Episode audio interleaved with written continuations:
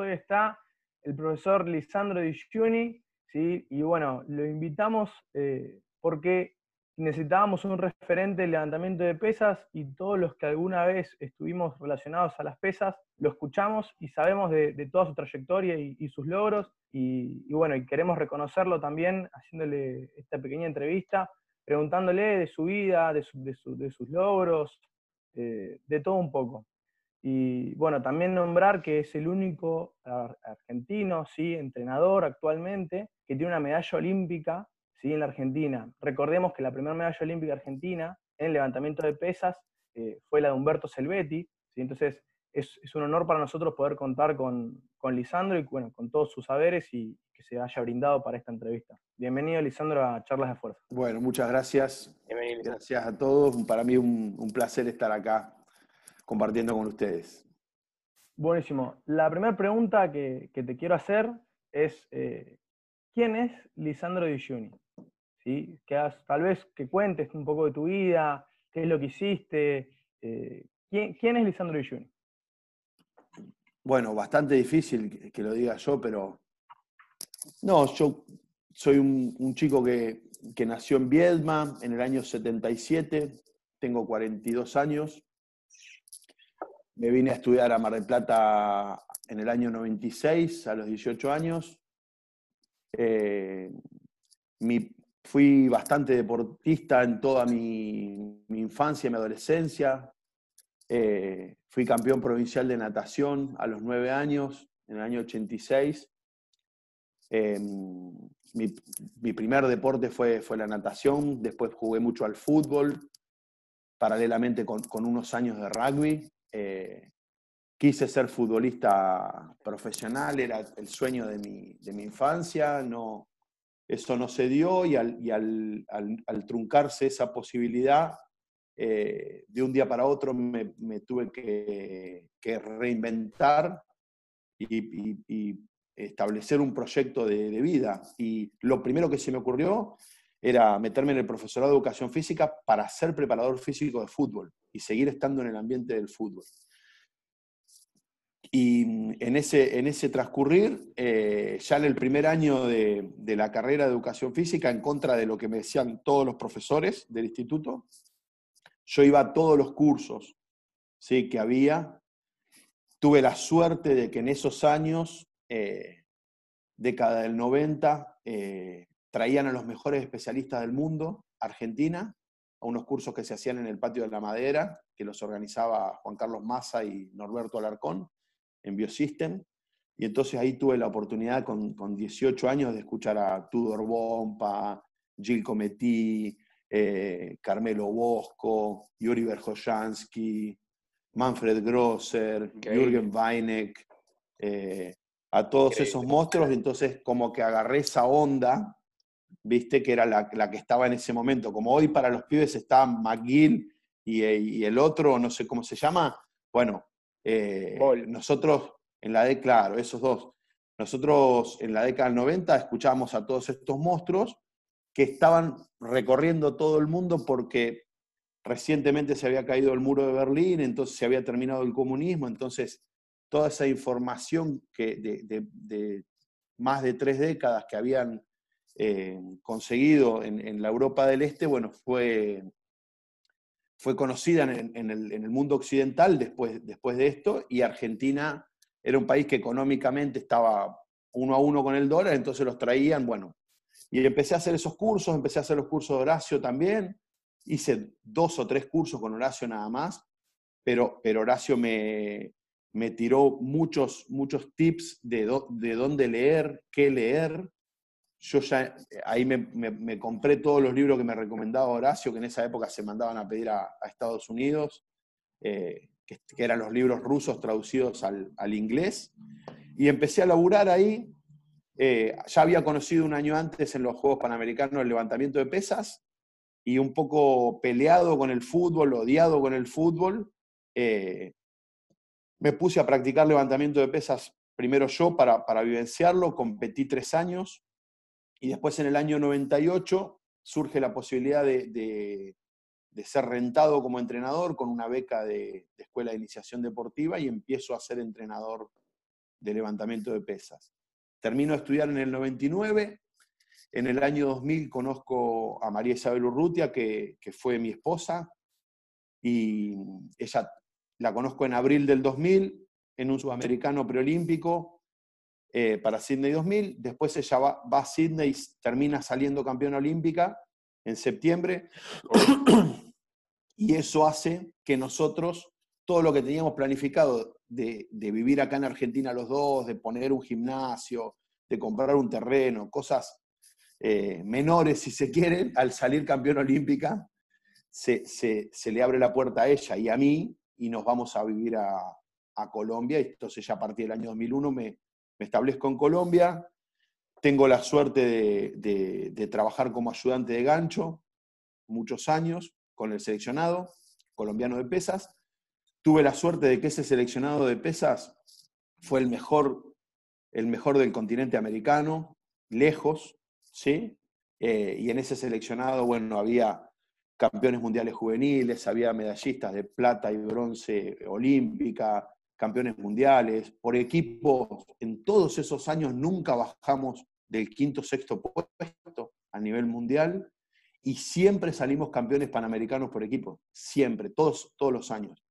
Eh, así que para mí era como estar en el Real Madrid con los Galácticos. Claro. O sea, yo era ayudante de, de, Vicente del Bosque y en ese equipo estaba Figo, Zidane, Beckham, Ronaldo.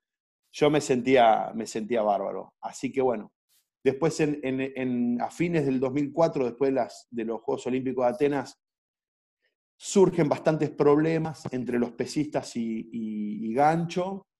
Eso hace que, el modelo de concentración de todo el año eh, no se haga más, por lo cual los, entrenadores asistentes ten, eh, ya no teníamos eh, prácticamente trabajo para hacer. Entonces ahí empiezo a trabajar con Bogotá ya no como asistente, sino como entrenador jefe. Empezamos a desarrollar las pesas de, de, Bogotá, que es el, el, distrito capital, y ahí estoy hasta, hasta el 2007, hasta el 31 de marzo del 2007. Previamente, Horacio Anselmi va por primera vez a Colombia a dar un curso y me, ofrece venir a Argentina y, ser el entrenador de, de, la selección con un proyecto hermoso, muy ambicioso que iba a ser en Neuquén, por lo cual yo en vez de hacer un contrato de un año, termino haciendo un contrato de seis meses. Esto fue octubre del 2006.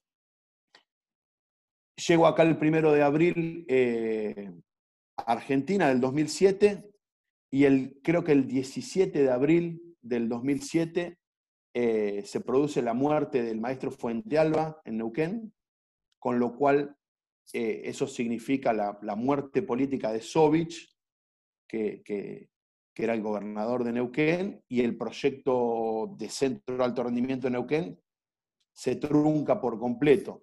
Ante eso, de vuelta, me tengo que reinventar otra vez más en la vida y decir, bueno, ¿qué hago? Estoy acá, estoy en el medio de, de la pista, no, no, no conozco el tema que están tocando, pero tengo que bailar igual. Y entonces, bueno, de ahí me vengo a Mar del Plata, que no estaba en mis, en mis proyectos volver a Mar del Plata. Yo no quería volver a Mar del Plata, me parece que era hacer una segunda parte, eh, pero tenía mi departamentito acá, así que vuelvo y empiezo a trabajar como preparador físico de rugby, hago el, curso de, técnico de fútbol, empiezo a dirigir fútbol, coordino todas las divisiones de un club, y, bueno, y paralelo a eso, voy volviendo muy de a poco, muy de a poco al, a las pesas argentinas. Ese es un poco el resumen. Hoy después estoy enamorado de Mar del Plata, Mar del Plata es mi lugar en el mundo, ya es la ciudad en la que más tiempo he vivido, eh, y bueno, eso es un poco el resumen de mi vida. ¿Cómo a medida que pasaron los años, igual volviste y, y apasionado por el fútbol, ¿no? Onda, después de haber vivido sí. todo eso, volviste, hiciste el curso de, para dirigir, dirigiste. Sí, yo siempre digo que el fútbol es mi mujer y las pesa mi amante. Las pesa mi amante porque... y te quedaste con la amante. Y lo que pasa que la es, es la, esa, esa, amante que no, te pone, que no te pone condiciones, que podés caerle cualquier día, cualquier hora, eh, viste que podés ir directamente, bueno, entonces las pesas siempre han estado disponibles para mí. Siempre han estado disponibles. Siempre las pesas, me, me, las pesas siempre me recibieron bien siempre me, dieron, me dieron mucho. Por lo tanto, yo me, yo me siento muy, muy agradecido también. Las pesas me permitieron conocer 28 países, eh, hablar varios idiomas gracias a las pesas, de estar en, otros lados, tener muchos amigos, tener reconocimiento, el reconocimiento profesional que tengo lo tengo por las pesas, no lo tengo por otra cosa, eh, o por mi trabajo en las pesas. Pero bueno, el fútbol es, la pasión que uno mamó de, niño y, el fútbol tiene esa, particularidad, viste, que, es muy atractivo. Eh, así que bueno, sigue estando ahí. Yo prácticamente ya lo tengo descartado de mi vida, pero, pero nunca digas nunca. Sí, totalmente. Sí, cuando algo te apasiona es así. Uno cambia de todo menos de pasión. Ahí va. Eh, totalmente. Totalmente, como es el secreto de sus ojos. Mira, a mí, por ejemplo, me gustaría saber eh, cómo fue que vos te ganaste tu lugar en, Colombia, o sea, cuando conociste a Gancho. Más de una vez te dije que me importaba mucho cuáles eran las motivaciones, las pasiones de la persona para ver qué lo motivó a hacer, a hacer lo que es. Eh, en tu caso, un gran entrenador. Quería que me mm. contaras un poquito de eso, cómo te, cómo te, fuiste. Mira, es una historia bastante interesante. Primero, yo a Gancho lo conozco en el Sudamericano Preolímpico, abril del 2000, previo a que yo me ponga de novio con, con quien fue después mi esposa, previo a que yo me vaya a Colombia. Yo era, tenía 22 años, ni siquiera había cumplido los 23, pero yo me le acercaba mucho a los entrenadores extranjeros, me les sentaba al lado y les empezaba a hablar de cualquier cosa. Eh, y les preguntaba por el entrenamiento y todo. Y, a las y yo fui aprendiendo ahí, y eso también lo aprendí con Horacio, ¿eh? o sea, con Horacio Anselmi, con Goncharenko, con, con, con Gancho Carushko. A las personas que saben, les gusta que les pregunten y les gusta mucho hablar del tema. ¿Sí? Esa es una característica que tienen. Hay que saber preguntarles, ¿sí? Hay que, hay que dejarlos hablar, les gusta más hablar, ¿sí? Entonces, no es que uno va ahí a, hacer un, ida y vuelta porque uno es un aprendiz y ellos son experimentados. Entonces, bueno, de ahí empecé a, pegar buena onda con gancho. Cuando, cuando me voy para, para Colombia, estuve un tiempo yo sin trabajar, unos meses, y se da la casualidad, yo empiezo como asistente de gancho, porque se da la casualidad que Gancho estaba peleado con todos los entrenadores colombianos y todos los entrenadores colombianos estaban peleados con Gancho. Nadie, ningún colombiano quería ser asistente de Gancho. Y Gancho no quería ningún colombiano de asistente. Y vos dijiste, Entonces, oportunidad. Claro, yo soy argentino, yo soy argentino. Claro, y en esa casualidad, el gancho me dice a mí, dice, muchacho, usted tiene diploma de, así textual, ¿eh? Usted tiene diploma de profesor de educación física, tiene título y todo. Sí, sí, tengo todo, gancho dice, bueno, entonces yo, yo quiero que usted sea mi, ayudante. Y ahí empiezo como ayudante. Pero por una casualidad momentánea, ¿sí? Yo creo mucho en las casualidades también. Creo, creo que, que no creen en las casualidades es, es, ser un poco arrogante y ser un poco soberbio. Por supuesto que yo estaba preparado, ¿eh? Yo estaba preparado. Yo tenía la preparación como para, para bailar. ¿sí? Me tirabas a la pista y yo podía, no, no iba a desafinar. ¿Sí? Pero se dio la casualidad después que se dio la oportunidad. Totalmente. Entonces, se da la oportunidad, bueno, y yo lo aprovecho, y realmente a mí lo que me consolida en el puesto es que yo tengo muy buena relación con los pesistas.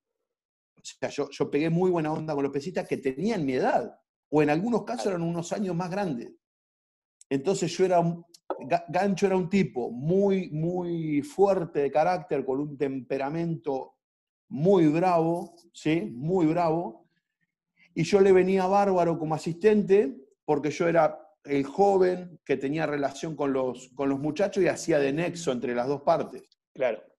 Algo parecido a lo que hace el preparador físico con, los jugadores, ¿sí? cuando el entrenador es un tipo muy duro y todo, y, el, preparador físico es clave porque es el, el, que hace el balance, ¿sí? el nexo entre, entre esos dos polos que están eh, opuestos y distantes.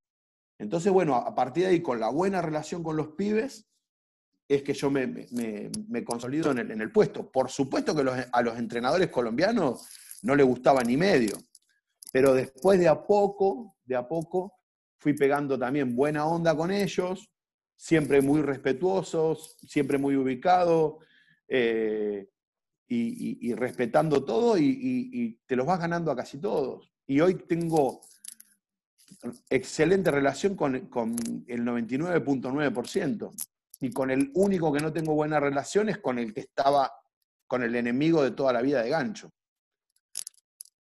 Nada más. Lisan, y vos todo esto que lo contás, que fue cuando ya estabas en Colombia, etcétera, que decís que antes lo habías visto en un torneo. ¿Vos antes ya estabas metido en el levantamiento olímpico o te gustaba mucho y ibas? No, desde, el año 96 que estoy metido en el levantamiento. Desde el año 96, sí. Yo en, en ese, eh, yo iba a los torneos internacionales que organizaba la federación y manejaba el, tablero en esa época que se, oh, se hacía con fibrón un tablero grande donde iban pidiendo los pesos y firmando las tarjetas y todo, y yo siempre pedía hacer esa tarea porque ahí veía toda la táctica de la, competencia, cómo iban cambiando y todo. Después yo siempre me choreaba las, las tarjetas, hasta el día de hoy, hasta el día de hoy me choreaba siempre las tarjetas de competencia. Yo tengo tarjeta de competencia de todos los torneos en los que yo he estado, termina, porque eso lo tiran. Entonces yo agarro, tac, me, me las guardo, y ahí en las tarjetas vos podés reconstruir la táctica.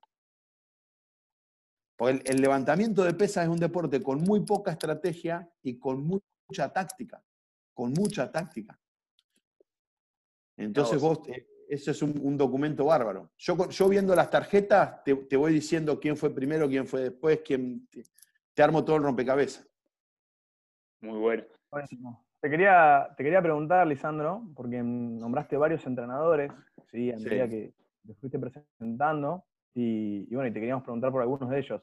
Eh, Gancho, me imagino por, por charlas que hemos tenido y, por cómo también te referís a él, que es eh, tu gran mentor en las pesas, corregime si, si así me equivoco, ¿no? Sí. Eh, que, nos cuentes un poco de, cómo, cómo trabaja él, ¿viste? Porque hay mucho mito acerca de los búlgaros, se han dicho muchas cosas, entonces me gustaría que eches un poco de luz en eso ¿sí? sobre cómo, cómo es que se trabajaba Gancho y, cuál es el secreto de su éxito, porque tan, una figura tal vez tan controvertida con el diario del lunes de muchos atletas, una vez que Gancho se fue de Colombia, eh, no, no pueden negar los colombianos que tuvo éxito. No, pueden negar que tuvo éxito, entonces me gustaría que eches un poco de luz sobre eso, ¿no? Sobre cómo era su trabajo día a día. Bueno, ahí, ahí me, marcaste tres, tres cosas. Primero, lo controvertida de su figura es hoy si, vos hoy le vas a preguntar a los deportistas que hablaron mal de gancho en el 2004, ¿sí? Hoy te dicen, no, me di cuenta ya con 16 años más que estaba equivocado.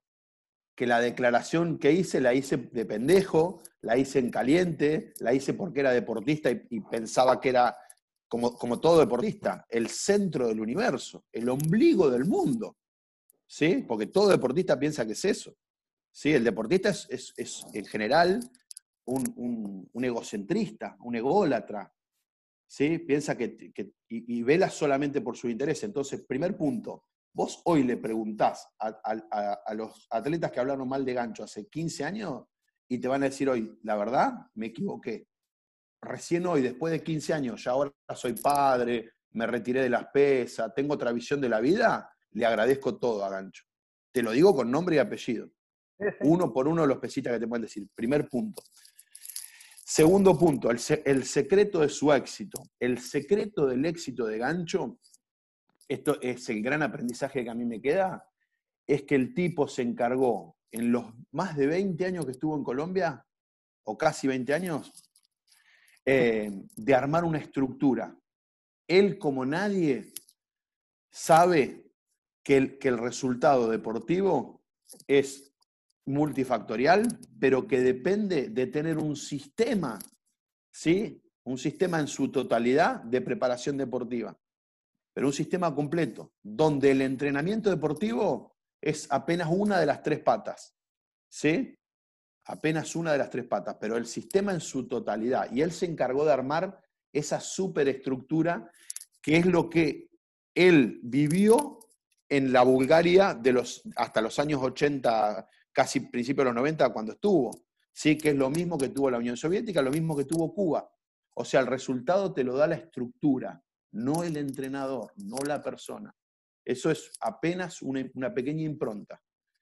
Y después, con respecto ya a su método de entrenamiento, el método de entrenamiento de gancho eh, tiene como común denominador con los búlgaros que, que siempre o casi siempre se entrena al máximo de las posibilidades,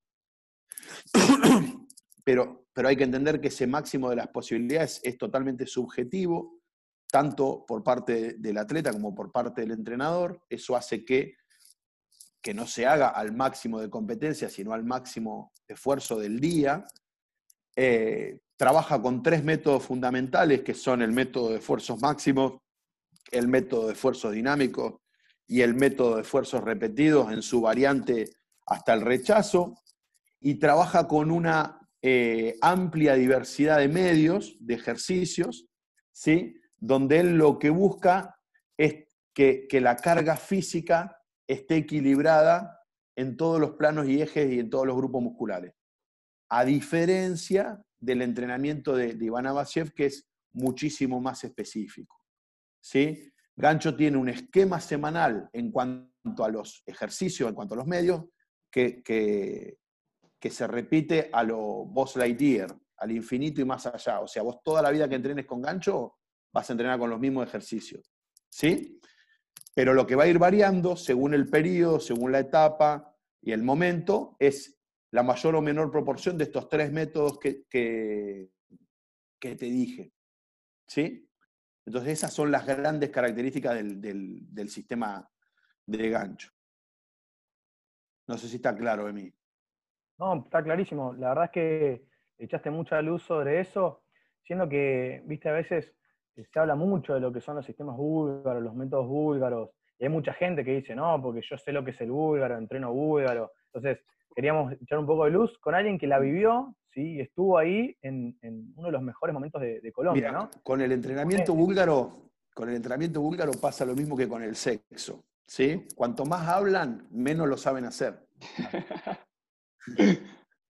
Entonces vos agarrás gente, yo ponés YouTube y ponés, eh, no sé, yanquis que están hablando del entrenamiento búlgaro, no lo hicieron nunca, no vieron nunca, no estuvieron nunca en Bulgaria, no trabajaron nunca con un entrenador búlgaro, pero bueno, son campeones mundiales de, hablar.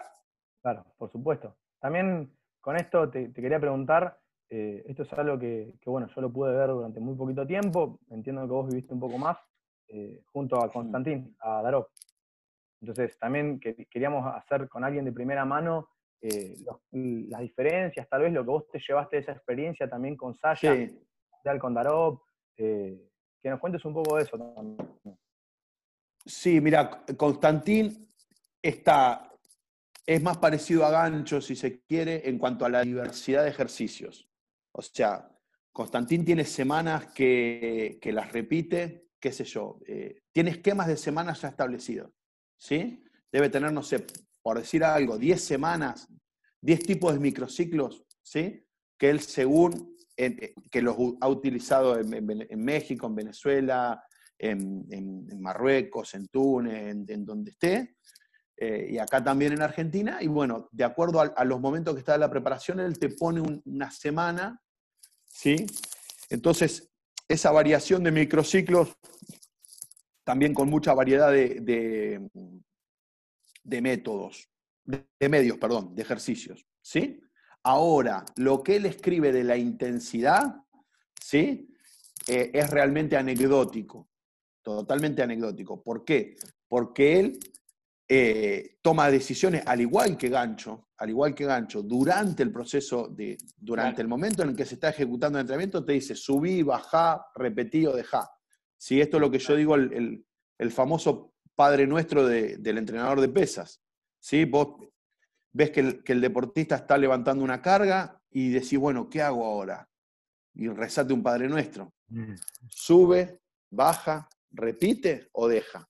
¿Sí? Sube la carga, baja la carga, repite la carga o deja el ejercicio. ¿Sí? Eh, Entonces, esa decisión en el momento de subir, bajar, repetir, dejar. No está en ¿sí? ningún libro. No está en ningún libro, pero, pero además Constantín no lo podés analizar por el plan escrito. No lo podés analizar por el plan escrito, porque, es, porque Constantín te va a meter un número cualquiera, 93, pueden ser los números de la quiniela, la nacional, la matutina, vespertina. Los números no significan nada. Después, en el momento, si te ve bien, te va a hacer subir al máximo. Si te ve medio flojo, te va a hacer bajar la carga. Si te ve muy flojo, te dice cambia de ejercicio, pasa otra cosa. Claro. Sí, yo me, me recuerdo es justamente eso que vos decís, patente. Me acuerdo un plan que estaba escrito 90, 91, 92, 93%.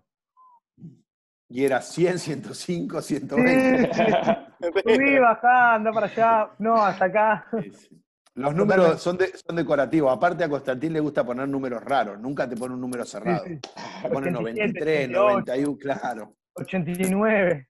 Sí, Lisan, y respecto de, de tu experiencia con Goncharenko o su metodología Sí. de enseñanza de levantamiento de pesas, eh, ¿cuál sería Te cuento de, Gon- de Goncharenko. Goncharenko para mí trajo muchos detalles muy positivos de la técnica, muchos, Claro, muchas cosas que los rusos le llaman, viste, los rusos la técnica la, la- la dividen en partes, periodos, fases y elementos. Lo que ellos llam- llaman elementos en la traducción literal son detalles.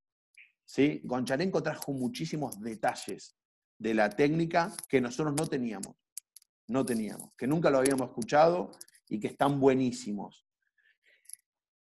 En cuanto a la metodología de enseñanza que él enseñó y que yo en su momento adherí, hoy diciendo 100%. 100%. En cuanto a su forma de entrenamiento, me parece que está buena, pero que, que no, no seguía una estructura ordenada, digamos. Era planificación y por ahí eso quedó mucho en, en- en la gente que lo siguió, planificación de mano alzada. Es decir, agarrar la lapicera y empezar a, a tirar así, a ver lo que salga. ¿Sí? Como el que toca la guitarra y está zapando, ¿sí? Y a ver qué pinta. Pero no es que hay, que hay una, una estructura de repeticiones, que saco cuentas, cálculo. Esto me parece a mí. Ahora, el tipo era muy bueno en, en estos detalles técnicos y, y- y- y después, bueno, ha ido a otros países y ha sido exitoso. ¿eh? Un entrenador que venía de trabajar en la Unión Soviética, yo no, no lo estoy poniendo en duda en absoluto. ¿sí? Simplemente digo, hoy con la metodología de enseñanza disiento. ¿Por qué disiento? Porque había muchos ejercicios que van en contra de la técnica. Que- que ejercicios que eh, pasan por posiciones que no ocurren durante la ejecución del clásico y que por lo tanto entiendo que tiene transferencia de hábitos negativos. Y en cuanto al entrenamiento, no me gusta esa parte de la, la mano alzada. ¿Viste? Creo que eso te puede eh, ir bien en un momento y después en otro no sabes dónde agarrarte porque no sabes cuántas repeticiones haces, no, no tenés zona de intensidad, no tenés intensidad media relativa, no tenés... Yo creo que a uno el- el- le, da, le da una seguridad, pero más allá de una seguridad es cuando vos tenés control de la carga, el control de la carga sirve justamente para saber después qué modificar. En o sea, no asegura el éxito. Lo que te da la posibilidad es que en caso de que no haya sido como esperabas, vos tenés un parámetro a partir del cual subir o bajar. Claro, claro, claro, entiendo. Estableciendo un control y teniendo una planificación para saber para dónde va todo. No, no el ¿Qué guitarreo, digamos. Qué ajustar después? Claro.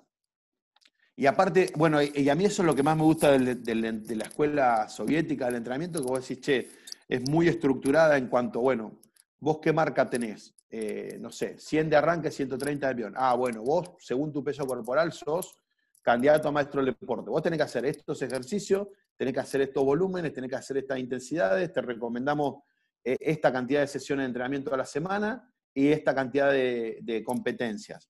Y eso, repetido en el tiempo, aún hoy, eh, sigue siendo, sigue dando resultado. Sigue dando resultado. Yo te, les cuento una cosa que la, pueden chequear. Yo fui a Bariloche eh, a finales de febrero a asesorarlos a los entrenadores de allá, eh, específicamente en el uso de este, de este sistema de entrenamiento. Y hoy los entrenadores me mandan, dicen, che, mejoramos, inclusive en pandemia, ¿eh? mejoramos más en, estos tres meses haciendo menos de lo que hacíamos, ¿sí? utilizando este sistema de entrenamiento que lo que habíamos mejorado en los últimos dos años. O sea que el sistema sigue funcionando. ¿sí? Y se adapta a, diferentes eh, lugares, a diferentes poblaciones. Eh, por eso es tan repetido en el mundo y por eso ha perdurado en el tiempo. Es, un poco lo que pasaba en la, en la ex Unión Soviética.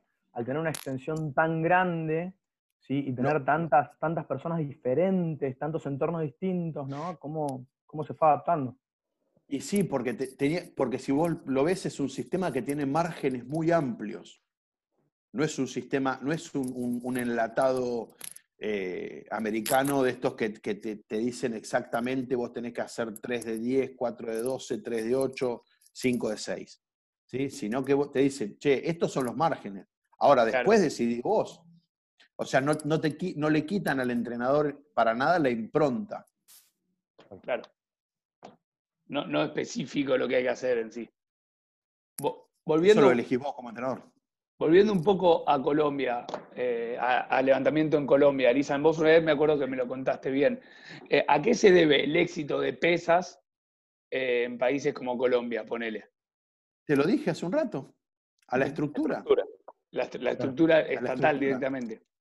Pero claro, pero, la pero y esa estructura se hace con billete y con mucho billete, no con poco billete.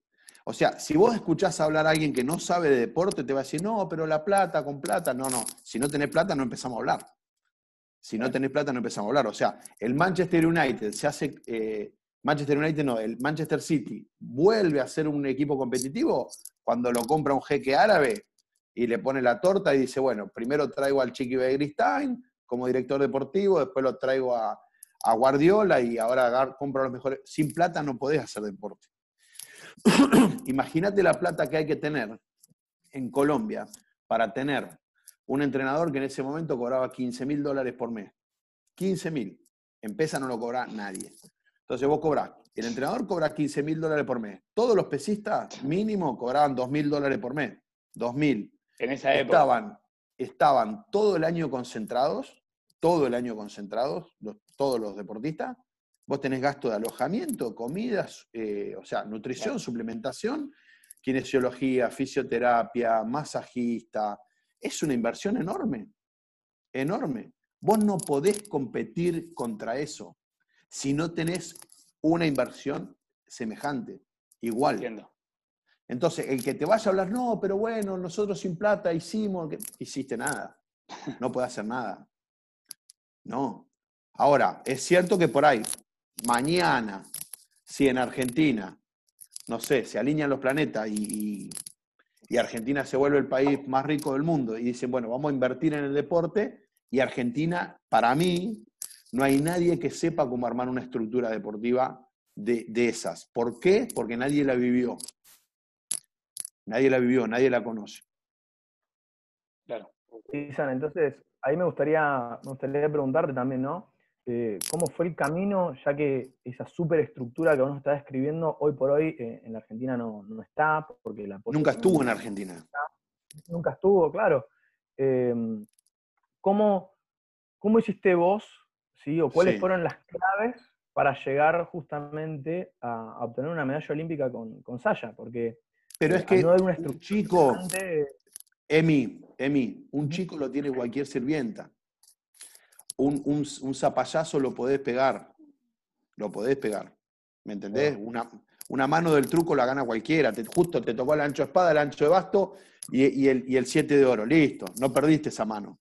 Ahora, lo de Colombia es otra cosa. Yo te estoy hablando de un equipo que durante dos décadas se mantiene entre los cinco primeros del mundo. Te estoy hablando de un país que en el año 2015 tiene 15 eh, eh, campeones mundiales en 15 deportes diferentes. Eso es una estructura deportiva. 15 campeones mundiales en 15 deportes diferentes, en un año. ¿Sí? Y que te estoy hablando de un país que tiene campeones, que tiene tres medallas de oro olímpicas en, en levantamiento de pesas, de oro, que tiene medalla de plata, medalla de bronce, campeones mundiales a rolete. Eso es una estructura. Ahora, lo que digo, ¿se puede repetir el caso una Saya? Sí. Mañana en Bariloche encuentran una piba que tiene igual o más talento que ella, un entrenador que tiene igual o más talento, y, en vez de ganar una de bronce, gana una de plata, una de oro. ¿Eso significa un triunfo de la empresa argentina? No. ¿Eso significa que hubo un trabajo estructural? No. No, no, nos podemos quedar con eso, sino tenemos que tratar de, generar otro, otro tipo de, Sí, pero que no lo vamos a generar nosotros. Eso se, genera, desde de arriba. Pero inclusive yo en esto eximo a la Federación de Pesas. ¿Sí? La eximo. Esto es una es voluntad del Estado Nacional desde lo más alto de dar, de decir, che, nosotros vamos a hacer del deporte política deportiva. Como lo hizo Cuba, como lo, como, lo hizo Colombia, como lo hicieron los países del campo socialista. Y bueno, y, eso en qué se traduce? Esa voluntad, esa voluntad de hacer una potencia deportiva en guita. En guita, ¿no? o sea, yo como yo soy Alberto Fernández y te digo, yo quiero el deporte política deportiva nacional. Bueno, ¿cuánta plata le va a meter? ¿Cuánto le baja de presupuesto? ¿Sí? Hay, no sé, 10 eh, millones de dólares por año para el deporte. Ah, mira, sí, esto le están metiendo, ¿eh? Entonces, todos los entrenadores, los, deportistas, no se te van al CrossFit, no se te van a laburar a otros deportes porque necesitan parar la olla de la casa. Totalmente. Claro, totalmente. Están metidos ahí 100%, ahí está la clave. Y siempre, y siempre digo lo mismo, esa frase de, de, Sun Tzu en el, en el, libro El arte de la guerra. Eh, allí donde hay grandes recompensas, hay grandes valientes. Hay grandes valientes. Entonces, vos no podés hacer un deporte donde haya poca recompensa, donde saliste campeón olímpico y no te pasó nada. Che, vos en Colombia o en cualquier país del mundo salís campeón olímpico, te cambia la vida, ¿eh? Te cambia. Te cambia porque tenés una, casa, una flor de casa, tenés cuatro o cinco autos diferentes, último modelo, te pasaste de, mendigo a millonario. Y en todo el mundo es así, ¿eh? En Rusia, en Bulgaria, en Grecia, le pasó a, los, a, Pirros Dima, a, esos muchachos le cambió la vida. Ahora, acá a Kuruchet no le cambió la vida y es campeón olímpico. Entonces, el que ve eso, ¿sí? Em, no se engancha mucho. En, Colombia lo que pasó fue que todos estos chicos de pesa vieron que María Isabel Urrutia, en vez de bajarse del colectivo amarillo crema en, el lugar de entrenamiento, un día venía con una Toyota Prado Ego, otro día venía con una Kia Carnival, al otro día venía con un Mitsubishi Montero, le habían regalado una casa de tres pisos. Decir, no, pará, che, acá romperse el cuerpo haciendo fierro sirve. Lo vale, digamos. Claro. Claro porque eso tampoco, también el que te la pinta, no, el amateurismo y el, amor al arte, los pajaritos, las flores. Sí, pero el tipo cuando tiene 25 años y tiene dos pibes y tiene que llevar la plata a la casa, ¿cómo hace? Sí, sí, sí, totalmente. Bueno, es lo que, yo hago tal vez una, pregunta, Lisan, es lo que tal vez ven los pibes en el fútbol acá. Que si la pegan claro, y por eso funciona. Y por eso funciona el fútbol. ¿Por qué funciona el fútbol en Argentina? Porque Argentina es el país desde hace más de tres décadas, más de tres décadas, o por lo menos 30 años, o sea, del año 90 para acá, el país que más jugadores produce para el mundo. ¿sí? Y el país que, más recauda, si vos sumás los jugadores argentinos en todo el mundo y lo que ganan los jugadores argentinos, en ningún lugar del mundo. ¿Pero por qué sea eso? porque hay iniciación temprana, hay especialización temprana y hay grandes recompensas, hay grandes recompensas. O sea, tanto el pibe como la familia saben que si la pegan, se paran para toda la cosecha. Eso es importante. Y si hacen las cosas bien, la familia que le sigue y la que le sigue. La que le sigue. Los bisnietos. y sigue, y sigue. Lisan, producto de, tu experiencia y del intercambio con estos entrenadores que, nos fuiste nombrando y comentando, eh, ¿cuáles podrías decirnos que son los pilares de, tu forma de trabajar hoy en día, no? De mi forma de trabajar, qué sé yo. Yo hoy, hoy no, en los últimos años creo que hice una simbiosis entre los dos grandes sistemas de las pesas que son el búlgaro y el, y el soviético, como les encontré los comunes denominadores y mi sistema es como una es es una cosa que contiene casi los dos. Eh, te podría decir, pero bueno, para mí se resume en eso, esas son las dos, las dos grandes las dos grandes escuelas. A mí me gusta mucho la especificidad, soy un defensor de la especificidad, pero también encuentro que en la variabilidad tiene que haber ese, ese balance que, compense. Eh, y después, bueno, más allá de todos los detalles, de todos los detalles técnicos de estas dos, de estas dos escuelas, creo que lo que uno va, va perfeccionando y, que sí es la impronta de uno y no tiene nada que ver con, el entrenador, es en, tratar de mejorar la llegada hacia el, hacia el atleta, eh, en tener un mejor manejo de grupo, un mejor manejo de las personas. Eso sí, yo te digo que hoy lo hago un millón de veces mejor que hace 25 años, que hace 20 y pico años. Que no es poca cosa. Que no, no es poca cosa. Eso creo que es la gran diferencia. Yo hoy soy más tolerante, hoy soy más comprensivo, hoy soy más amable, hoy soy más... Y, eso hace que tenga mejor relación con todos los, los que yo entreno, es fundamental. De ninguna manera yo me como esa película, no, el entrenador duro y que yo si no hacen lo que digo y que bla, bla, bla. Eso es de novato. Eso es de novato. O no manejaste poronga. Porque los deportistas buenos son todos poronga. Son todos poronga. Entonces, a los, los, poronga, o vos, vos, vas con una postura eh, contemplativa, vas con una postura. Porque si no chocas. Y no sirve. Y no sirve. Y no, y no, no tiene sentido medirse a ver quién, quién la tiene más grande. Totalmente. Entonces, cuando vos manejas gente, todos, los deportistas buenos son todos personas difíciles. Todos son bravos, tienen el ego muy grande y todo. Entonces, vos, vos no podés ir ahí a confrontar o podés, todo lo contrario, vos tenés que tener, te los tenés que saber ganar y metértelo en el bolsillo.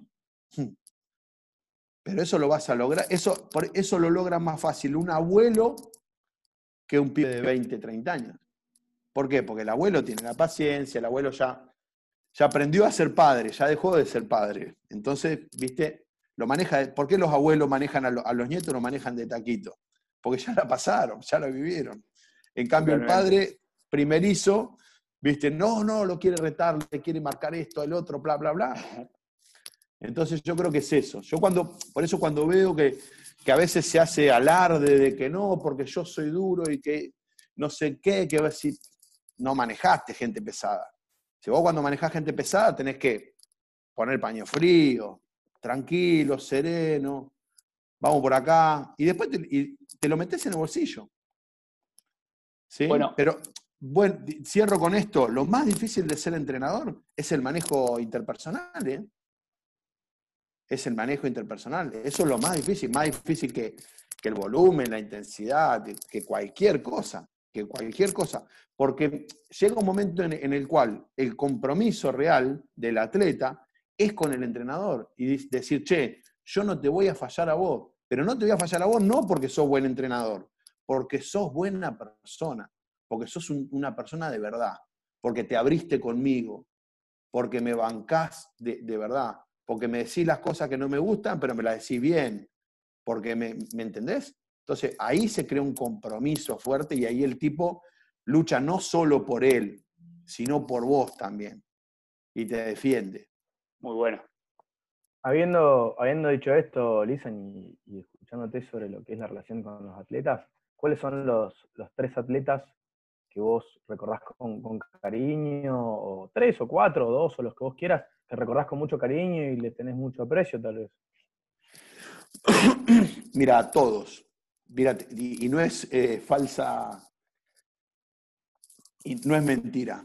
Lo que te cambia con los años también es que vos, aquellos deportistas que en su momento los podías odiar, que eran tus deportistas, pero no los podías ni ver, cuando te pones viejo y sos padre, los ves como, como los hijos. Decir, che, se pueden mandar cagadas, que este otro, yo lo voy a perdonar, lo voy a entender, porque entiendo que, que, que tenía, no sé, 15 años, que tenía 20 años, que tenía 25, y que estaba con toda la espuma y que este, se pensaba que era el ombligo del mundo y todo, y entonces eh, a todos los recordás con cariño. Yo no, te juro que hoy no tengo rencor para, con ninguno.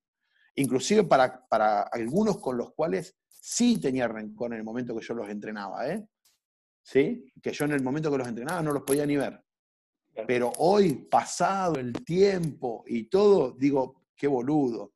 No, me, no, no contextualizaba que era un pendejo, adolescente, que yo estaba entrenando, que tenía sus, sus necesidades, que tenía que expresarse así, que tenía que ser contestatario, que tenía que ser... Eh, porque de alguna manera lo que construye la, identidad del, ser humano es el desmarcarse de todo lo que no quiere ser. Entonces, ¿por qué el adolescente se, se enfrenta con el padre? Porque es la manera de construir su propia identidad. Decir, che, yo no soy como vos. Yo en esto, en esto, en esto, en esto me diferencio. Si no me diferencio, no tengo identidad. Entonces, cuando vas entendiendo eso, decir, hoy yo los recuerdo con cariño a todos, a todos, a todos los que fueron mis alumnos. Porque aparte también te pasa, después de, tantos años, que vos te los cruzás, ya son padres, a veces tienen hasta hijos más grandes que los tuyos, y, vos, y, los ves personas de bien, y los ves personas de bien, gente de bien. Entonces vos decís, ya está, esto lo, para mí es lo máximo. Esto para mí es lo máximo. Un día me acuerdo que, te fui a visitar allá a Mardel y me dijiste, me diste un ejemplo y me dijiste eso y me, quedó, me quedó grabado. Es también uno de los pilares de la educación física, formar personas. Yo creo que, de, la, de, la, educación en general. Mira, te cuento una anécdota. Estamos hablando de cualquier cosa menos de fuerza, esta charla.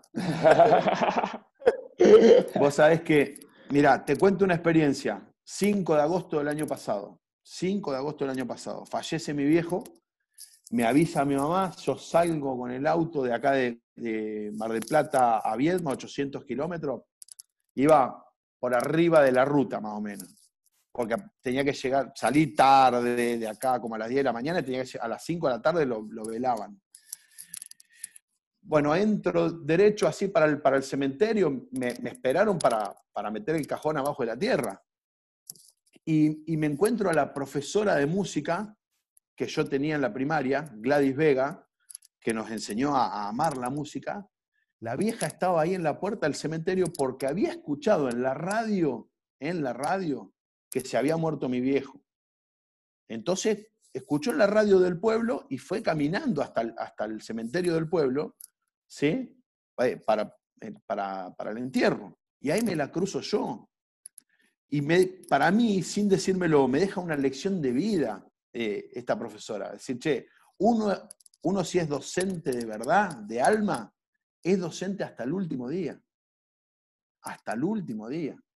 Como el padre es padre hasta el último día. A mí mi vieja me reta y me caga pedo y me corrige hoy, ¿sí? que ya hace 25 años que no vivo con ella. No, 27, sí, no sé del año 24 años que no vivo en mi casa.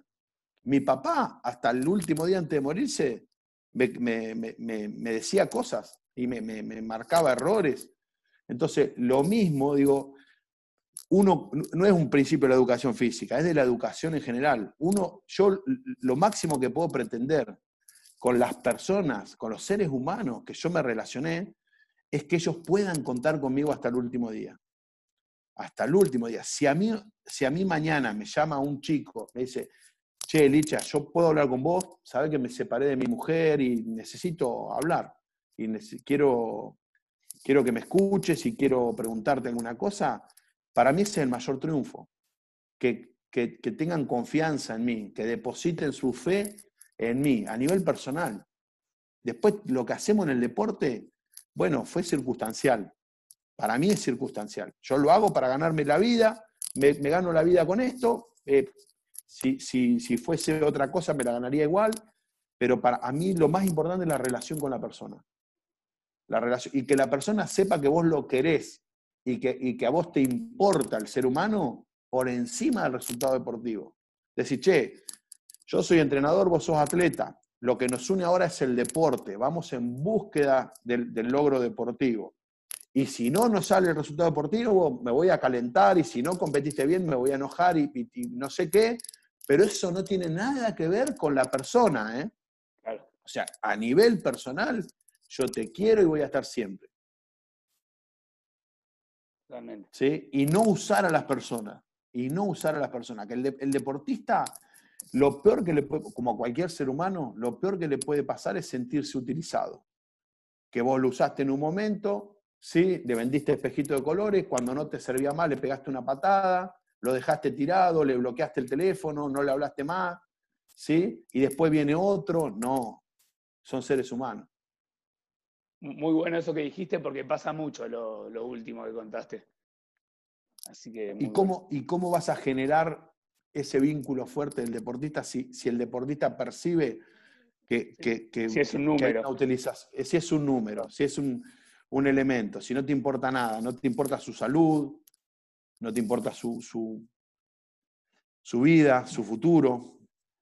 Bueno, Lisan, volviendo al ámbito deportivo, si pudiera volver el tiempo atrás, ¿qué cosa estás arrepentido o qué no harías o qué decisión quizás no hubieras tomado? Si pudiera volver el tiempo atrás, mira, tuve algunas ofertas o posibilidades de ir a trabajar afuera, en el 2005 de ir a, trabajar a, o 2006 de ir a trabajar a Qatar, capaz que lo hubiera agarrado cuando se lo conté a mi viejo, mi viejo me sacó cagando. Yo estaba viviendo en Colombia. Digo, papi, vos sabés que me hicieron una oferta para ir a Qatar. ¿Qué vas a ir a hacer allá, esos árabes de mierda? ¿Qué vas a hacer la sirvienta de eso? Bueno, mi viejo no los podía ni ver. Eh, y, ahí automáticamente como que bajé la persiana. Después, en el 2005, Platonov me ofrece ir a, Ucrania a, a estudiar con una beca para hacer metodólogo y todo, que eso me encantaba. Y creo, creo que eso hubiese cambiado mucho mi, vida porque a mí me gusta mucho esto de, la política deportiva. Yo creo que no hay personas formadas en, Argentina en política deportiva en cuanto a esto de la estructura. Y, eso, esa beca que me ofrecían era para ir a estudiar eso. Eh, pero bueno, la dejé pasar porque estaba con el equipo y después, qué sé yo, en el 2007 me vine y a los 15 días ya había un estallido social acá y yo tuve que empezar de cero. En el 2010 eh, por ahí tenía una posibilidad de quedarme en Portugal, que no la agarré, pero no, pero, en su momento lo hice convencido. Claro. Así que, ¿qué me voy a arrepentir? En su momento lo sentía. Sí, sí, sí. No, no me arrepiento. O sea, o, sí me arrepiento, ponerle, pero, pero digo, sí. hubiese cambiado o no. No soy de pensar mucho en, uy, ¿qué hubiese pasado? Sí, creo solo, que la, solo la anécdota del fútbol. Sí, la de fútbol sí, eso sí. Ahí sí me hubiese, hubiese, hubiese sido un buen central, un buen seis. Buenísimo. Bueno, Lisan, eh, a, todos aquellos que se están iniciando, iniciando como entrenadores o que quieren seguir aprendiendo, eh, ¿qué, consejo les podés decir? Más hoy en día, que hoy en día, bueno, eh, las redes juegan un papel fundamental, tanto como positivo como negativo, eh, esto ya lo hemos hablado. Y bueno, ¿qué consejo le podés dar vos desde la experiencia? Nada, eso. sí, mira, está buena la pregunta. Yo, el consejo que le doy, uno, hay dos cosas que no puede conseguir al mismo tiempo. Ser joven y tener experiencia. No las puede conseguir al mismo tiempo, pues la experiencia te la da el tiempo. Pero lo que sí se puede obtener siendo joven es el conocimiento. O sea, uno puede tener mucho conocimiento teórico, ¿sí? Mucho conocimiento teórico siendo joven. Entonces, uno lo que tiene que hacer de joven es adquirir todo ese conocimiento teórico. ¿Sí? O sea, que, te agarre, eh, como dicen los españoles, que, que Dios nos pille confesados. ¿Sí? O sea, que cuando te llegue la oportunidad, te agarre estudiado. Te agarre estudiado. Es decir, no es lo mismo empezar a trabajar a los 24, 25 años. Si vos de los 18 a los 25 te pasaste estudiando, estudiando, 8 horas por día, a fondo, ¿sí? Bueno, vas a tener tu primer laburito a, los 23, 25 años, pero vas a estar, a estar firme eh, a nivel de conocimiento. Es, un poco lo que me pasó a mí. Y, en cuanto a eso, el consejo es que no estén en... Si yo tuviese si yo estuviese en esa etapa de la vida, no estaría en Instagram. O sea, yo estoy en, Instagram para, relacionarme con la gente y para, para promover mi trabajo. Pero si yo estuviese en calidad de estudiante, no estaría en Instagram ni estaría en Facebook, estaría con los libros. Estaría con los libros y estaría en los, en los lugares de entrenamiento. En los lugares de entrenamiento, pegado a la gente que uno cree que sabe, a ver, bueno, ¿qué le puedo aprender a cada uno de estos? ¿Sí? O sea, el, creo que es inversamente proporcional el tiempo que uno está metido en las redes con el tiempo de estudio. Inversamente proporcional. O sea, en las redes uno no va a aprender nada. ¿Sí? Esto, si querés, lo digo también en, las redes. ¿Sí? En las redes uno no va a aprender nada. Están para, para, para, promover. Para promover. Exactamente, nada más que para eso. Nos sirve a nosotros para tener trabajo, nos sirve para que nos conozca otra gente. Bueno, bienvenido. Ahora, al estudiante le recomiendo no, apague el celular, apague la computadora, ¿sí? Agárrese el libro.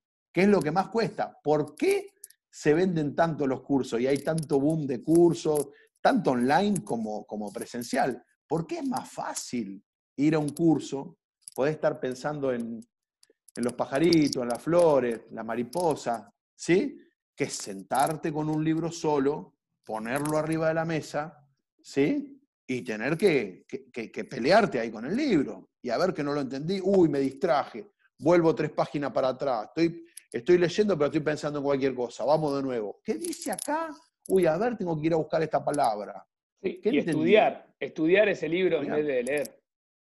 Claro, o sea, hago esa aclaración, estudiar no es no solo es leer, es leer, releer, subrayar, jerarquizar, hacer, claro, laburarlo.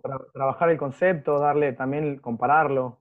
Ayer me dice, me, dice alguien en cuanto a la publicación de la biblioteca, de algunos libros, me dice, ¿cómo tenés tanta capacidad para, para leer tanto y acordarte tanto lo que dicen los libros? Le digo, ¿sabes qué pasa? Que yo casi todos los libros que tengo no los leí una sola vez. Mínimo dos y y a la mayoría tres veces. O sea, es como pretender pintar una casa que está toda y, darle una sola mano de pintura. Con una sola mano de pintura ni se nota. Tiene que dar dos, tres manos. Y, y, cada tanto, como lo mismo que la pintura de la casa, cada tres o cuatro años, es esa misma pared que pintaste, la tenés que volver a pintar. Entonces tenés que volver a releer, volver a releer. Y si, y si te armás en mapas conceptuales, si tenés método de estudio, mejor. Eso es clave, tener método de estudio. Si no, cualquier cosa que metas sin un método va a ser una cosa desordenada, no va a tener un lugar, no va a tener una jerarquía, una importancia. Eh, eso es fundamental. Eh, yo el otro día le, decía a Ezequiel Costa, le compartía una cosa que yo la conocía desde que estaba en la secundaria. nosotros en la secundaria tuvimos una materia que nos preparaba para el, para el ciclo básico, para el CBC de la UBA, eh, se llamaba Metodología de la Investigación Científica. Y entonces eso te esclarecía cuál era el nivel de, o sea, hay datos, información y conocimiento. Hoy, hoy, hoy mucha gente tiene muchos datos sueltos, ¿sí? Eh, yo te digo un dato, eh, verde, rojo y amarillo. ¿Sí? Te tiro tres datos. ¿Sí? ¿A qué, a qué le suena? A un semáforo. Un semáforo. bien. Ahí ya tenés conocimiento. A esos datos le diste un sentido. Tenés información, tenés información. Ahora, dale, dale un, sentido, ¿sí? A ese semáforo. ¿Para qué está el semáforo? La, señal de tránsito. ordenar el tránsito. ahí ya tenés conocimiento. Lo bueno con Lisan que se aprende siempre, hasta el semáforo. Hoy tenemos, por eso también estoy un poco en contra de, de los que... Hay, hay gente que dice, no, yo ya no leo libros, y se jactan de leer libros. se jactan de, no leer libros. Y piensan, y están esperando que uno los aplauda por no leer libros. Dicen, no, yo leo paper. este es el paper para mí. ¿Sí? Ese es el único paper. ¿Cómo no vas a leer libros?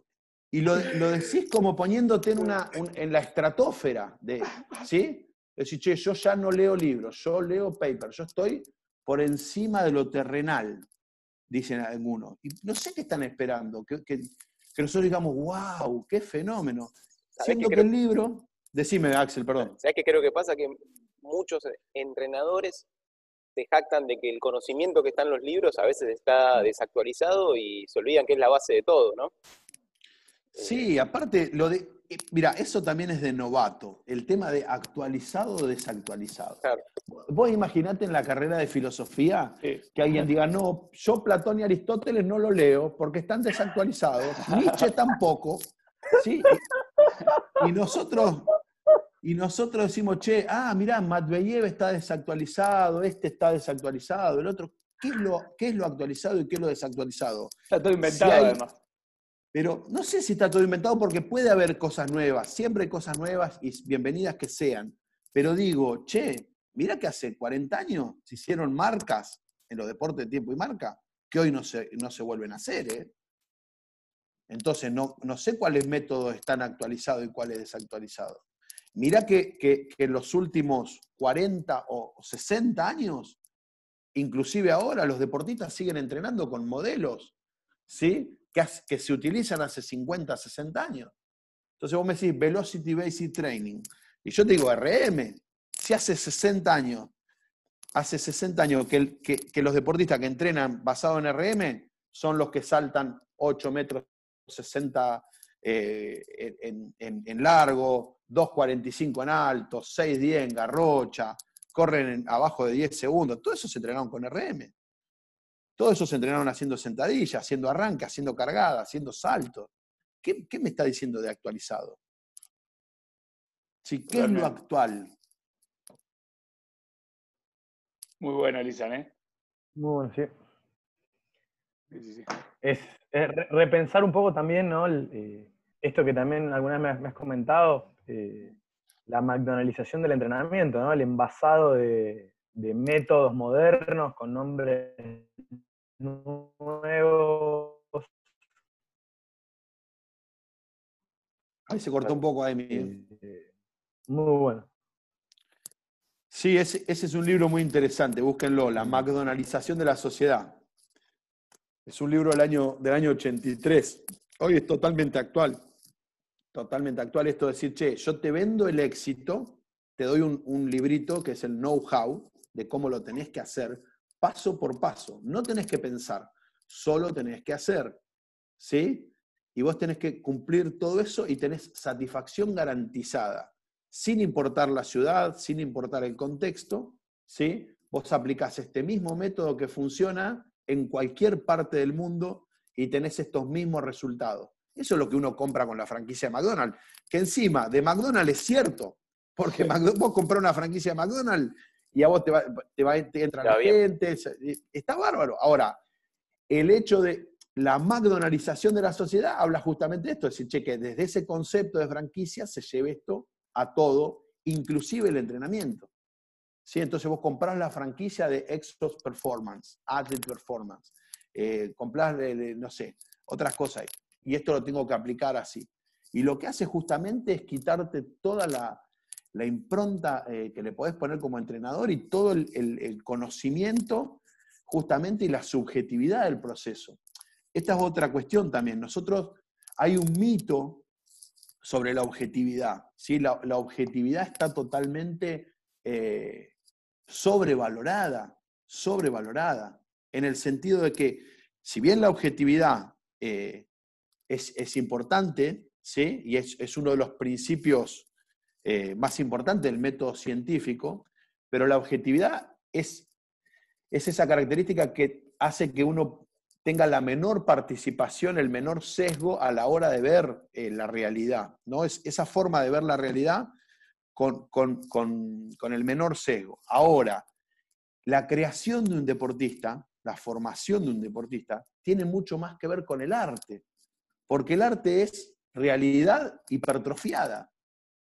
El arte es una exageración de la realidad, en lo musical, en lo artístico, en lo que sea. Y vos cuando querés hacer un deportista que levante 270 kilos de sentadilla, 180 de banco eh, y, y- y 300 kilos de despede, e- eso es realidad exagerada, es el culto a la exageración. O sea, yo quiero que corras en 9 segundos, ¿sí? Bueno, eso tendrá que ser un proceso artístico, ¿sí? Porque si vas a lo, a- a lo objetivo, a lo real, a lo, estandarizado y va a ser muy difícil que, que logres eso.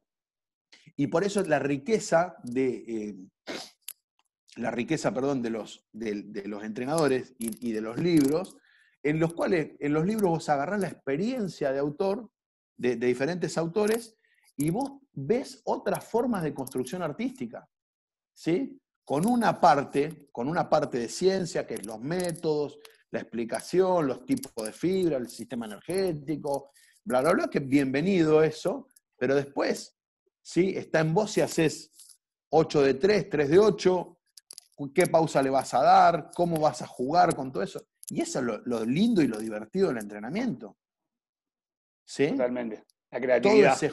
claro. Y la, creatividad dentro de unos márgenes que te, den resultado. Entonces, a partir de eso también uno se vuelve mucho más abierto a la hora incluso de juzgar a los otros entrenadores, porque cuando uno es cerrado y uno cree que hay una sola forma de hacer las cosas, uno va a decir, ah, este eh, hace mal, este hace mal, este hace mal, son todos malos, bla, bla, bla. Cuando vos viste camino diferente y todo, empezás a decir, bueno, mirá, yo sé que desde diferentes lugares puedo llegar a, un, mismo fin. Totalmente. Bueno, Lisan, eh, nada, queríamos agradecerte por, por, esta mini entrevista que tuvimos. Hablamos de cualquier cosa menos de fuerza, ¿eh? pero bueno. Sí, pero no pasa nada, no pasa nada. Es lo que sucede conmigo. No, además, lo, bueno de, es, que vos cuentes también tu experiencia, ¿no? Y la verdad que dejaste muchos conceptos que valen mucho más que, el entrenamiento en sí. Yo pienso que la experiencia y esos conceptos que decís valen mucho más que decir, no, bueno, esto es un 3x5 o acá hace tal cosa. Pienso que vale mucho más, así que nada, muchísimas gracias nuevamente bueno, no, de nada. Muchas gracias, Lisandro. la verdad que un gusto. increíble escucharte, increíble escucharte como siempre. Eh, muchas gracias por haberte prestado para esto y para contar a la gente quién sos y qué haces. Y bueno, darnos muchas, muchas placas, por así decirlo, para compartir. Títulos van a tener bastante. bueno, muchachos. Muchas gracias por todo. No, gracias a ustedes. La verdad se pasó volando el tiempo. Sí. Metimos como una una hora y media. ¿eh? Vamos a ver después qué queda de esta, de esta edición.